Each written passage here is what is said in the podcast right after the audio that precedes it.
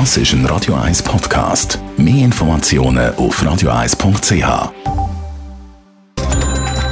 Netto. Das Radio 1 Wirtschaftsmagazin für Konsumentinnen und Konsumenten wird Ihnen präsentiert von Blaser Greinicher.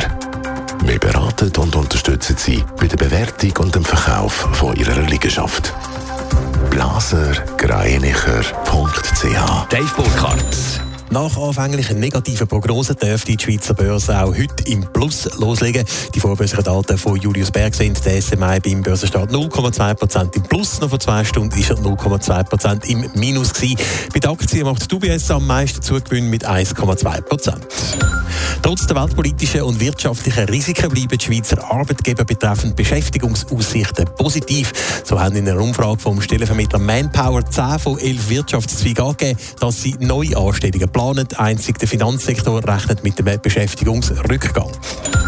Der Schweizer Autohändler Amag macht sich fit für die Elektromobilität. Amag übernimmt die Firma Helion, die auf Photovoltaik, Wärmepumpen und E-Mobilität spezialisiert ist.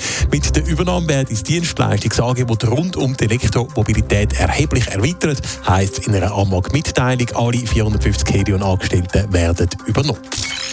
Seit dem Abbruch der Verhandlungen über ein Rahmenabkommen stecken Beziehungen zwischen der Schweiz und der EU in einer Sackgasse. Es gibt zwar Sondierungsgespräche, der Schweizer Seite geht die, aber offenbar zu langsam voran, Dave Burkhardt. Ja, das lässt die Schweizer Chefunterhändlerin in dieser Sache, Livia Loy, im Interview mit der NZZ heute durchblicken. Sie sagt, die EU mache in diesen Gesprächen eine Druckpolitik und setze eben auch auf Verzögerungstaktik. Die EU lege allgemein kein besonders höchstes Tempo an den Tag in diesen Gesprächen und zögere Termin raus. Wie lange sich die Sondierungsgespräche darum hinziehen und ob es nachher überhaupt konkrete Verhandlungen gibt über die weiteren Beziehungen zwischen der Schweiz und der EU, das hat Livia Loy im Moment nicht sagen. Wo steht die EU bei diesen Sondierungen auf Bremse? Ja, zum Beispiel bei der ganzen Forschungskooperation zwischen der Schweiz und der EU, da ist die Schweiz ja nach dem Abbruch der Verhandlungen zum Rahmenabkommen daraus rausgeht. Livia Loy, sie will aber, dass die Schweiz wieder vollständig in die Kooperation integriert wird. Die EU blockt das aber im Moment konsequent ab. Das sage ich gerade vor dem Hintergrund, dass Europa im Moment sollte nur schwer nachvollziehbar, auch weil die EU sich da selber Nachteile damit verschaffe. Ein weiterer Streitpunkt ist offenbar auch noch die Personenfreizügigkeit. Alles in allem scheinen die Fronten zwischen Schweiz und der EU weiter ziemlich wert. Netto. Das Radio 1 Wirtschaftsmagazin für Konsumentinnen und Konsumenten.